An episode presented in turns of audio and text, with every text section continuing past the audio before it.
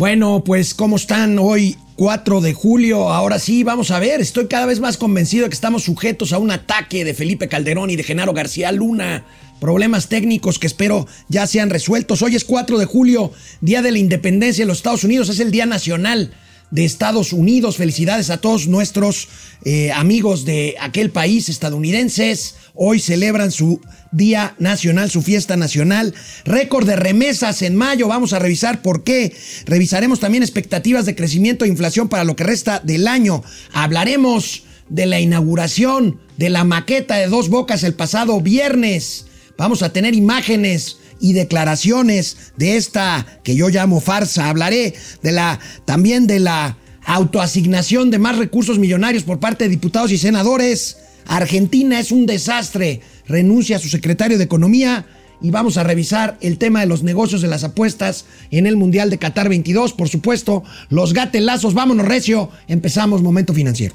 Esto es Momento Financiero. El espacio en el que todos podemos hablar. Balanza comercial. Inflación. Evaluación. Tasas de interés. Momento Financiero. El análisis económico más claro. Objetivo y divertido de Internet. Sin tanto choro. ¿Sí? Y como les gusta, Peladito y a la boca. ¡Órale!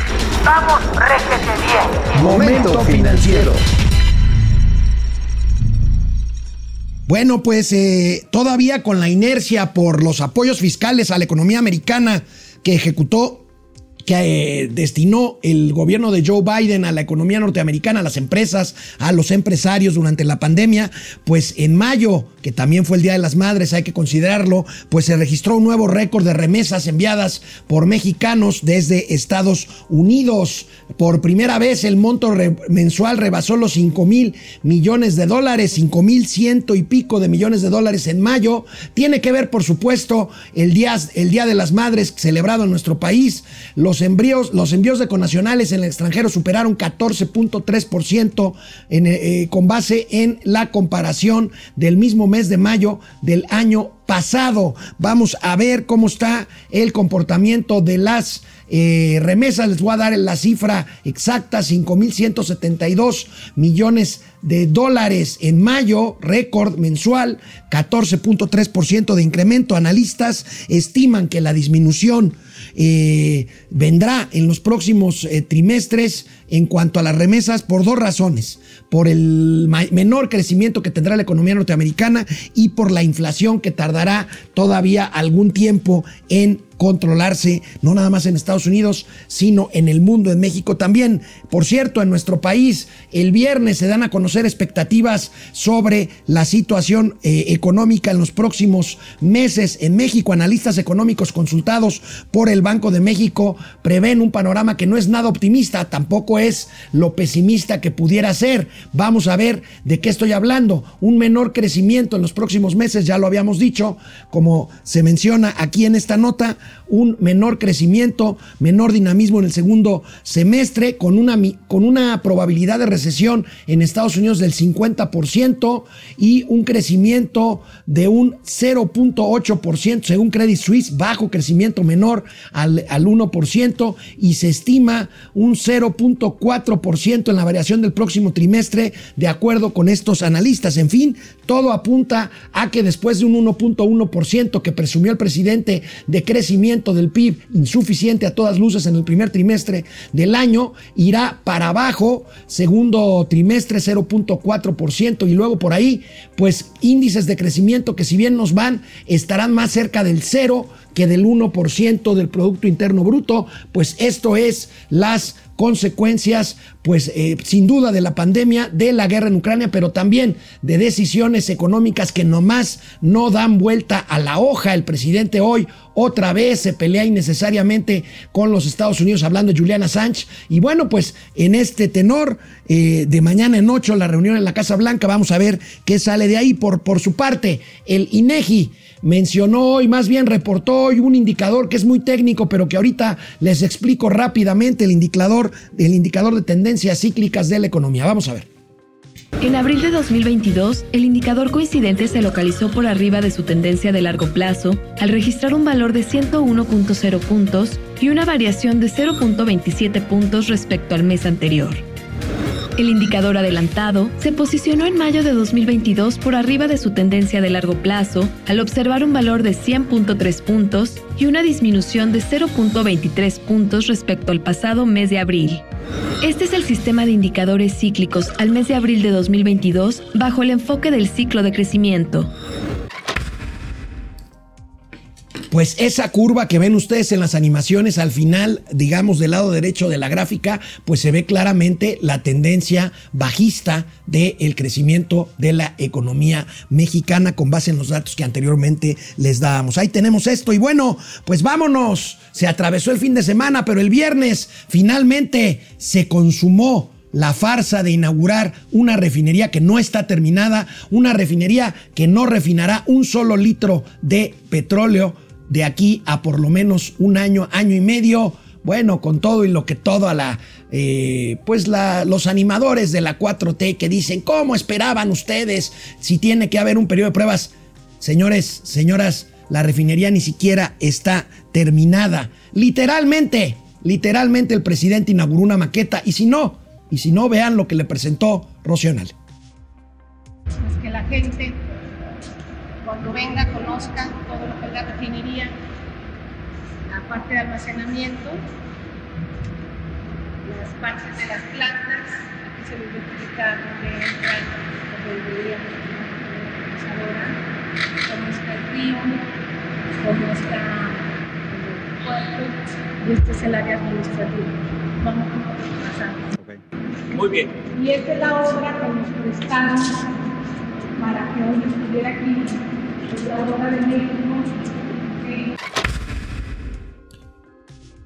si estuviera terminada, pues le hubieran enseñado las obras terminadas y no una maqueta, ¿verdad? Vamos a ver el corte del listón con estructuras ostensiblemente inacabadas al fondo de la escenografía.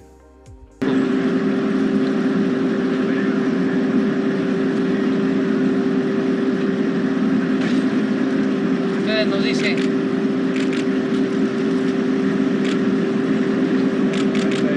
Una, A ver, a ver. Una. Tú, Rocío. una, dos, tres. Sale, bravo. Bravo. Bien, bien. Para que todos estén bien. Muy bien.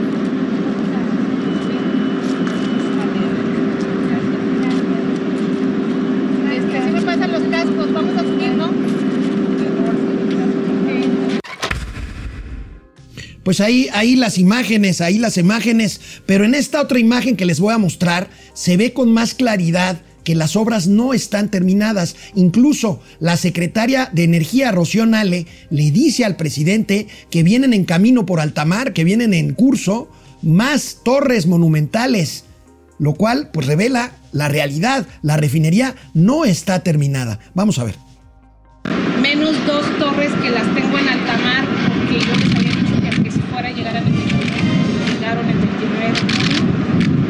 torres que vienen creo también de la India, se las bajamos mañana y vienen directamente a sitio. Eh, esta torre, esta planta que tenemos aquí enfrente son las hidros de diésel, hidros de gasóleo, hidros de naftas, esta es la torre de enfriamiento. Esta refinería se hizo especialmente, dijo el presidente, para gasolina y diésel. Eh, no se puede sacar asfalto si uno quiere o se puede sacar cocina, pero nos pidieron que nos concentráramos en gasolina y. Cada cuatro años debe de entrar 35 días de mantenimiento. O sea, cada cuatro años va a parar la refinería 35 días.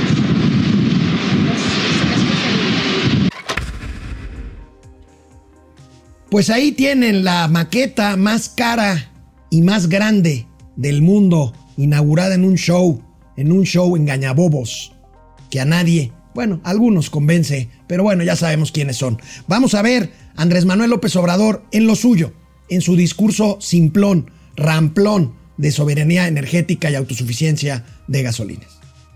significa también el ser independientes, que hay una crisis energética como la que se está padeciendo ahora, pues tenemos nuestra gasolina, tenemos nuestro diésel y podemos conservar los precios. para beneficio de los mexicanos, de la industria y de los consumidores. Es un orgullo decir, aunque les gusta a muchos, que es más barata la gasolina hoy día en México que en Estados Unidos. Mucho más barata, casi cuesta la mitad de lo que vale la gasolina en Europa. Pues sí, es más barata sin refinería y porque la gasolina en México está subsidiada y nos cuesta una barbaridad, una barbaridad de dinero. Una última hora, el COVID le, da también a las corcholatas, ya le había dado a Claudia Sheinbaum, a Marcelo Ebrard, quien acaba de salir de COVID y está ya en Corea, a quién más me falta, este, a Ricardo Monreal también le dio COVID. Bueno, pues acaban de informar que el secretario de Gobernación, Adán Augusto López, dio positivo a COVID. Deseamos que se mejore y se restablezca pronto. Reforma. Reforma presentó desde ayer y hoy reportajes, notas en donde, ¿qué creen? Los diputados y los senadores se sirven con la cuchara grande del presupuesto, se autoasignan millonarias partidas extra, vaya usted a saber por qué, pues para las comisiones, para trabajo legislativo, pues para repartir, hombre, aquí está, diputados, 319 millones de pesos más. Y saben qué? Son todos iguales. No hay que si los morenos, que si los priistas, que si los azules, todos son absolutamente iguales. En esto es en lo único en lo que se ponen de acuerdo. Cuando dicen venga a nuestro reino, vamos a ver de qué estamos hablando. Bueno, pues estamos hablando de que Morena 245 millones de pesos más. 165 millones para el PAN, 107 millones para el PRI y para el Partido Verde hay no más. 70 millones de pesos adicionales en la 65 legislatura que está vigente, subvenciones, subvenciones en millones de pesos. Y bueno, esto fue ayer domingo. Hoy, Reforma, que da seguimiento a esta nota, habla de los senadores. La última información disponible de los senadores es el ejercicio de 2021. Y bueno, pues también ahí están los privilegios. Vamos a ver de cuánto estamos hablando en el 2021. Los senadores de Morena, 247 millones de pesos. El PAN, 100 millones de pesos, el PRI 61 millones de pesos,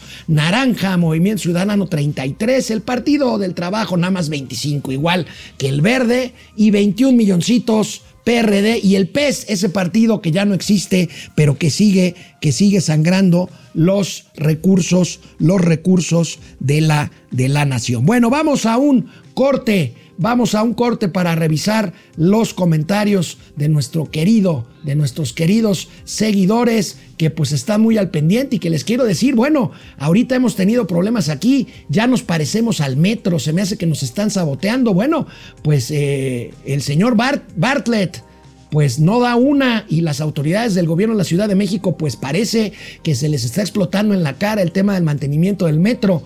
El sábado, el sábado una explosión con fuego en la estación Velódromo de la línea 9 del metro en la Ciudad de México y hoy en la mañana hace un ratito una explosión muy aparatosa en una subestación eléctrica entre las estaciones Villa de Cortés y Xola de la línea 2 del metro, la línea azul. Tuvieron que desalojar a los pasajeros y llevarlos por entre las vías a la siguiente estación. Un desastre. Esto, bueno, pues aquí en Momento Financiero estamos trabajando en contra de los obuses de nuestros opositores quienes nos están boicoteando. Bueno, vamos, vamos a los comentarios de nuestros amigos y amigas. Bueno, pues aleluya, Lecky, ¿cómo estás? Roban a través de sus obras basura. Jesús Avin. Eh, es una vergüenza esa simulación pura, es una simulación, estoy completamente de acuerdo, Jesús. Valeria Moy, la inauguración de Dos Bocas es simbólica, como también es simbólica la lucha contra el crimen organizado, o como el sistema de salud como Dinamarca, o como el aeropuerto sin aviones. Eh, Ara Escalona Reynoso, puros montajes. José Almazán Mendiola, ¿qué justificación darán los simpatizantes del presidente cuando pasen los meses de la inauguración y no baje el precio de la gasolina? Habría que ver, siempre tienen una, maroma para cada ocasión. Dan pena, dice Jesús Sabin. Mau Ríos, esa nale parece que se tragó un barril de crudo. bueno, Inés Godínez, no entiendo a la gente que se sorprende con que AMLO inaugure cosas incompletas. Lo mismo hace con su sexenio, lo inauguró en 2018, pero aún es fecha que no sabemos cuándo va a empezar a trabajar. Bueno, peor aún, no se responsabiliza absolutamente de nada, Inés, y todo se lo echa a un gobierno que terminó hace 10 años, ni siquiera al anterior de Peña Nieto, sino al de Felipe Calderón y sus malvados cómplices. Inés Godínez, este, gracias. Aleluya, Lequi, felices los mexicanos. Ya, ba- ya bajó por fin la gasolina a 10 pesos el litro de Atole. Jesús Avin, el diálogo de la simulación. José Almazán Mendiola, ¿qué tal, Broso? Y su app de la refinería de dos bocas. Lo vi, muy simpático. Muy simpático. Crudito se llama el personaje de la app.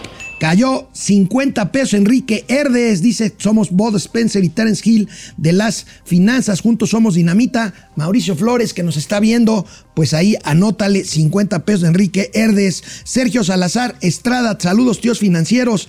Edgar Chávez, saludos desde Nuevo, desde Nuevo Laredo. Luis Alberto Castro, saludos al gran dúo dinámico de las finanzas. Excelente programa, gracias Luis Alberto. Irma Anza, buenos días estimados tíos financieros, espero que estén mejor de salud. Todo bien, muchísimas gracias. Este, eh, Genaro Eric, Fifi, saludos a las dos bocas más calladas de las finanzas.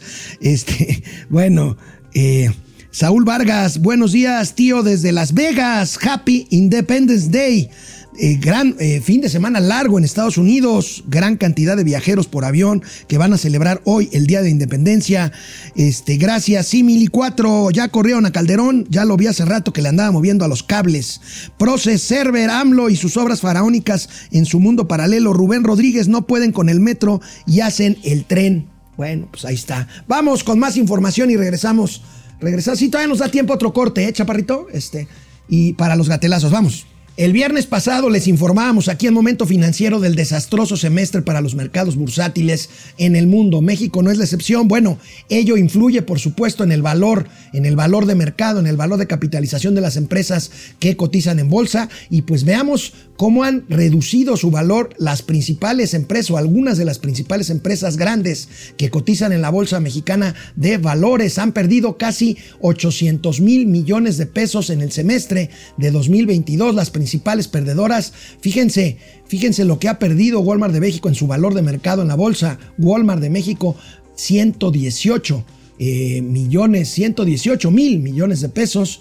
Eh, Cemex, Cementos Mexicanos, ha perdido 92 mil 460 millones de pesos. FEMSA, la dueña de Oxo, ha perdido 84 mil 300 millones de pesos. Y América Móvil de Carlos Slim, la dueña de Telcel, 83.170 millones en su valor de capitalización, en su valor de mercado. Por otra parte, se espera que con el aumento en las tasas de interés los bancos puedan repuntar utilidades y en ese caso elevar su valor en los próximos meses en la bolsa. Por lo pronto dicen que esto será un efecto a largo plazo, pero ya tenemos ahí Grupo Financiero Inbursa hasta ahorita tiene eh, una variación positiva eh, de más del 50%, 58%. Este, eh, Banco del Bajío un 10% y acciones que han perdido valor en estos meses, Grupo Financiero Banorte Regional, Santander y BBVA. Bueno, el viernes también les informábamos, el viernes también les informábamos de que volvió a la vida el Aeropuerto Internacional de Toluca con vuelos de Volaris. Bueno, pues hoy nos enteramos de la agresiva estrategia de las autoridades del Aeropuerto Internacional de Toluca, del Aeropuerto Internacional que tiene por nombre Adolfo López Mateos ahí en la ciudad de Toluca, una agresiva estrategia para atraer más y más vuelos y poder recuperar la actividad que tuvo hace algunos años. Veamos, veamos esta información. Las aerolíneas podrán obtener hasta un 80% de descuento si vuelan, eh, si, vuel si, vuelven a Toluca por 5 años, un descuento de 80%, ha sido subutilizado desde hace más de 10 años y ahora quieren emplear una capacidad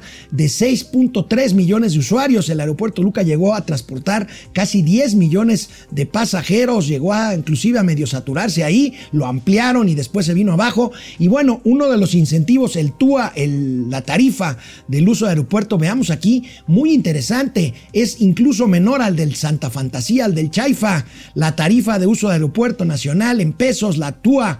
eh, son 127 pesos por boleto. En el caso de Toluca, 197, perdón, quién sabe qué dije, 197, 285 pesos la del Chaifa y 604 la Túa del Aeropuerto Internacional de la Ciudad de México. Esta Túa del Aeropuerto Internacional de la Ciudad de México, por cierto, y aunque ustedes no lo crean, está financiando todavía deuda del otro aeropuerto que no se va a construir, del aeropuerto de Texcoco. Así el surrealismo mexicano. Argentina.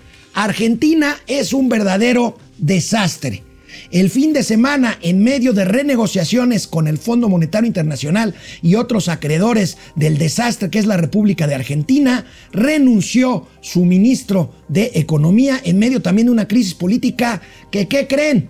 rompimiento anunciado el presidente Alberto Fernández y la vicepresidenta peronista, eh, eh, la señora de Kirchner, Patricia, se me fue su primer apellido, bueno, Patricia Kirchner, sí es Patricia, ¿verdad? Este, eh, Fernández, Patricia Fernández de Kirchner, bueno, pues, pues ahí está la dimisión de Martín Guzmán se presenta en un año de crisis económica con una inflación de 60.7% anual.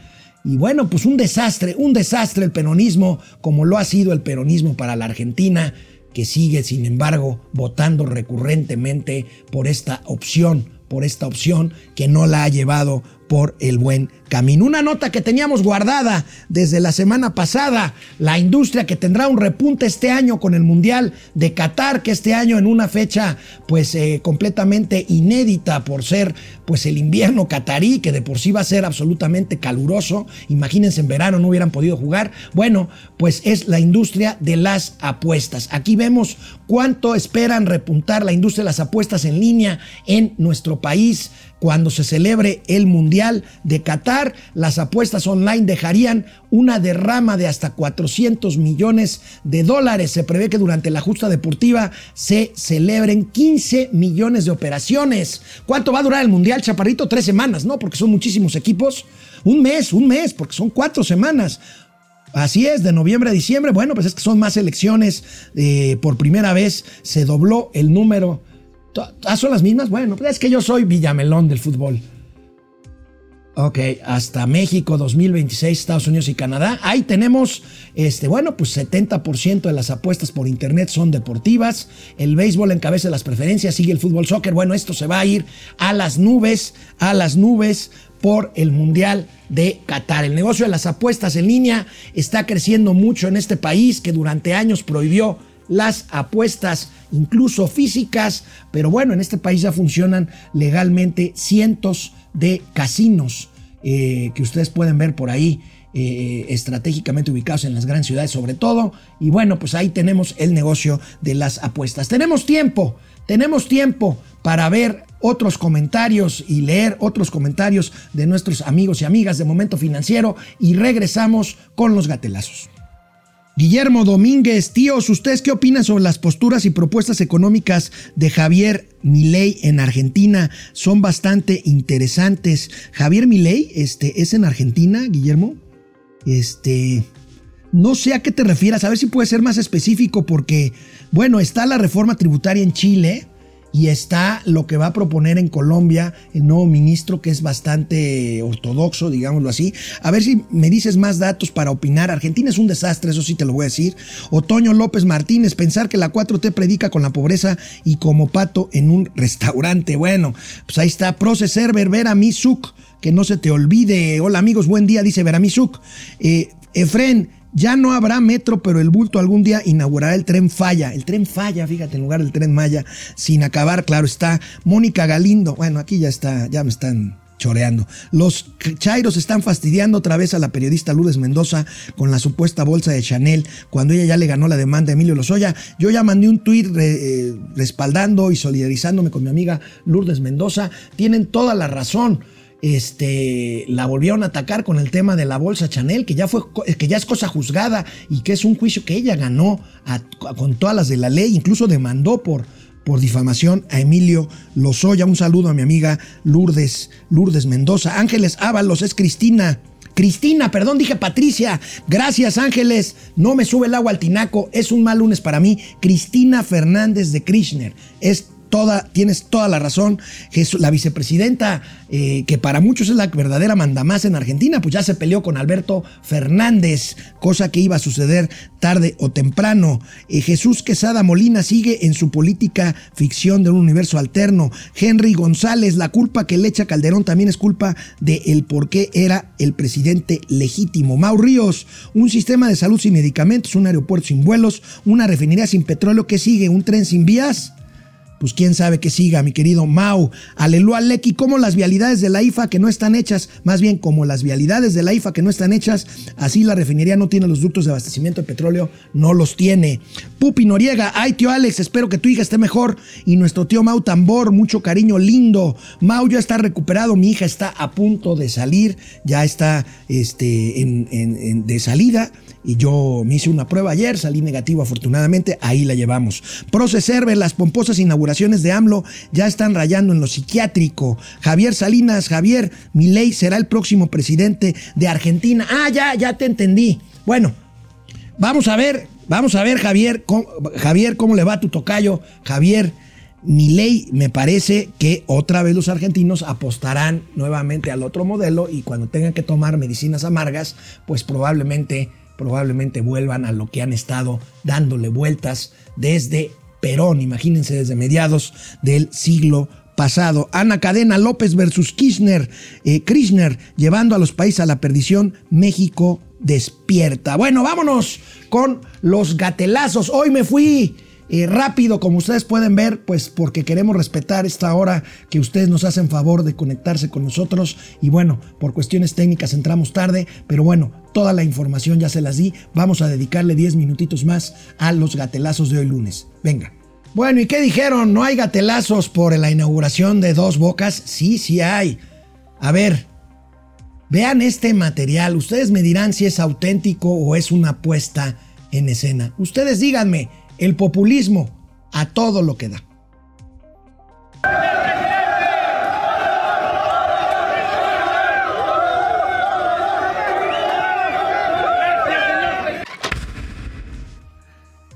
Mi villano favorito llegando con todos los minions ahí. Bueno, pues, ay Dios. Bueno, pues este, parece una puesta en escena o será acaso eh, natural y espontáneo. Lo dudo, lo dudo mucho. Vamos a ver. Hoy en la mañana el presidente de la República nos da una vez más su nueva lección de economía no moral o economía moral. Economía trapiche, pues. Ahora, a pesar de la pandemia y de la guerra en Ucrania, eh, tenemos finanzas públicas sanas, tenemos presupuesto para financiar los programas de bienestar en beneficio del pueblo y las, las obras de infraestructura que se están construyendo. También es muy importante eh, que se sepa que las obras públicas no se están haciendo con deuda ni son concesiones. Es decir, no se le cobra otro impuesto a la gente. Es presupuesto público, es dinero de todos. Fue con presupuesto como se financió el aeropuerto Felipe Ángeles, con presupuesto público la refinería y con presupuesto el tren Maya, las presas, los distritos de riego. ¿Y de dónde creen que salen los recursos del presupuesto? De nuestros impuestos. Nada más. El presidente sigue pensando o sigue apostándole a que la gente cree que el dinero del gobierno es del gobierno. No, no es del gobierno. Y además les tengo otra noticia. Este, este presupuesto que se destinó a las grandes obras que por lo visto van a ser inútiles, un aeropuerto con poco tráfico aéreo, una refinería que todavía no refina nada y un tren Maya que vayan ustedes a ver cuando terminen y que no va a ser eh, rentable económicamente, bueno, pues esto, esto eh, le quita recursos a otros programas que tienen un subejercicio brutal, salud, educación, eh, muchos otros programas que se dejan de gastar en ellos para poder tener este dinero. Hay que reconocerle al gobierno que ciertamente pues, eh, las finanzas las mantiene más o menos equilibradas, pero a costa de quitar presupuesto a otros programas que son mucho más rentables o por lo menos necesario que estas obras de relumbrón para engaña bobos. Bueno, es lunes y por lo tanto presentamos el material de fin de semana del gran Champ. Señor, la razón por la que lo invité a pescar es para poder platicar de su estrategia de abrazos y no balazos que no está funcionando. No quiero hablar de eso y... Y nada, porque yo no sé cómo le hace, pero siempre terminamos hablando de lo que usted quiere. No. No, no, no, no, no, no. No, sí, sí, sí, sí, sí. Ya sé que son temas que a usted no le gusta platicar. pero- ¿Ya vistes? ¿Qué? Una película en Netflix. No, pues he visto muchas. ¿No podrá ser más específico? Es buenísima la película porque ¿Y no sabe cómo se llama? es que tengo que andar refrescando la memoria porque Pues es que si no, ¿cómo quiere que sepa si ya la vi? hubo una cosa que me gustó mucho, Eso es una buena pista. ¿Qué? que Hasta en las verdaderas mafias se respeta la familia.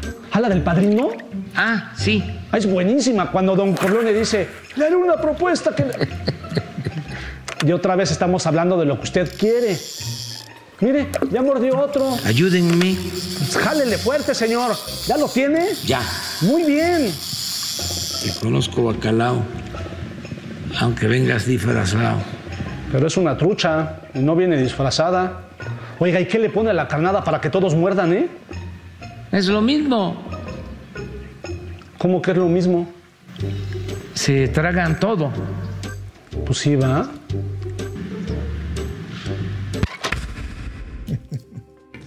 Bueno, pues ahí está el gran, el gran Champ, el buen Champ. Bueno, ay Dios, ¿qué tienen los legisladores de Morena? Que un día vociferan, otro día bloquean, otro día golpean. Vean a Magali de Andar, diputada de Morena en Tamaulipas, cómo le quiere arrebatar una urna de cristal a la presidenta de la mesa directiva y la rompe y lesiona a una compañera. De veras, de veras son gandallas los morenistas.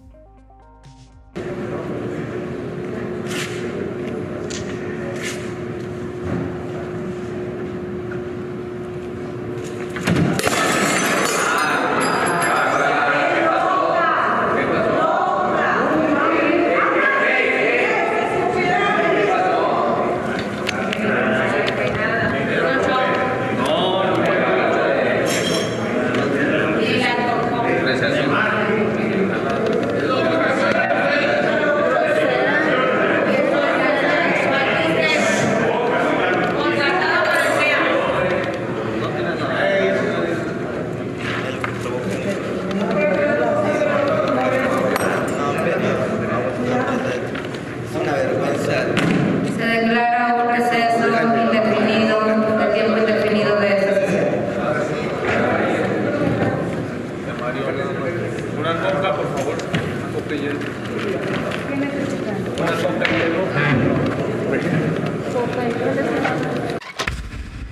¿Ustedes creen que Magali de Andar, diputada morenista, fue a ver qué le pasó a su compañera que le brincó un vidrio? No, simplemente se fue. Rompió su voto, quiso robar la urna, la rompió, se fue a su curul. Así, así se las gastan. Bueno, pues en más de esta ola interminable de simulaciones, de verdades a medias, de mentiras completas, en el Aeropuerto Internacional Felipe Ángeles, en el Chaifa, en Santa Fantasía. Fíjense, ¿recuerdan cuando presumió aquella escena muy bonita de un atardecer con la torre de control ahí en primer plano? Una torre de control que no controla aviones a la hora del, de- del, del ocaso, porque pues esa hora ya no hay operaciones. Bueno, pues aquí en su cuenta de Twitter, presumiendo, miren nada más que presumen. Presumen perros aduaneros. Son los mejores, dice el AIFA, el Chaifa. ¿Saben cuál es el problema? Que en el Chaifa no hay vuelos internacionales. Bueno, hay que darles de comer, eso sí, a esos perritos. Vamos a ver, vamos a ver qué más ocurrencias tienen estos, estos hombres preclaros. Bueno, mañana espero ya compartir estudio con Mauricio Flores Arellano. Por lo pronto, cuídense. Descansen, nos vemos mañana.